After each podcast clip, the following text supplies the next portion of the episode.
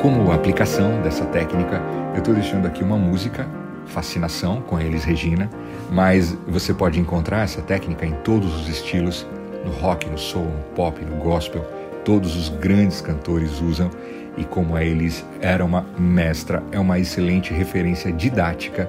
Eu tenho certeza que depois desse jeito de ouvir, você vai começar a perceber outras coisas, você vai perceber novos recursos e alguns detalhes que você não havia percebido ainda.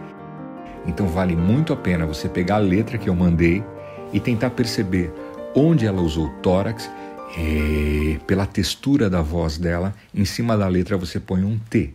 Onde você achar que a voz está mais boca, mais oral, você põe um B de bola.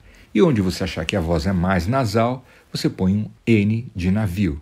Com isso, você vai ter o um mapa das reverberações, você vai ter um mapa perfeito dos movimentos sonoros, dos movimentos do foco vocal utilizados por ela nessa canção. Gava, eu já tentei fazer e eu não consigo perceber a diferença de tórax com boca ou de nariz com boca. Calma, é natural. O que estiver fora da sua voz e uso, você vai ter mais dificuldade em perceber também.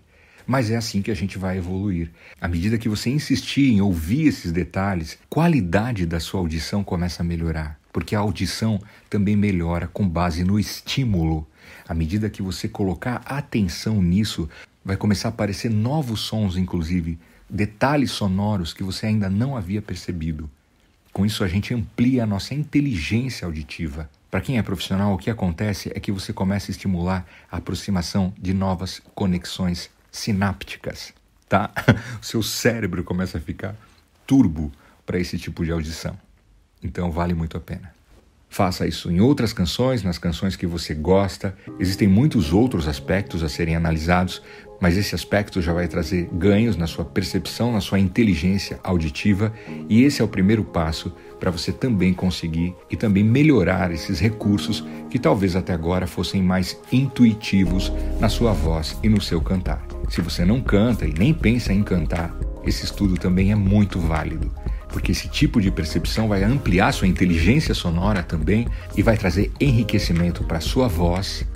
Porque o primeiro passo da expansão da competência vocal é você aprender a ouvir, a reconhecer os elementos para depois dominá-los e implementá-los na sua voz, na sua fala e na qualidade da sua comunicação.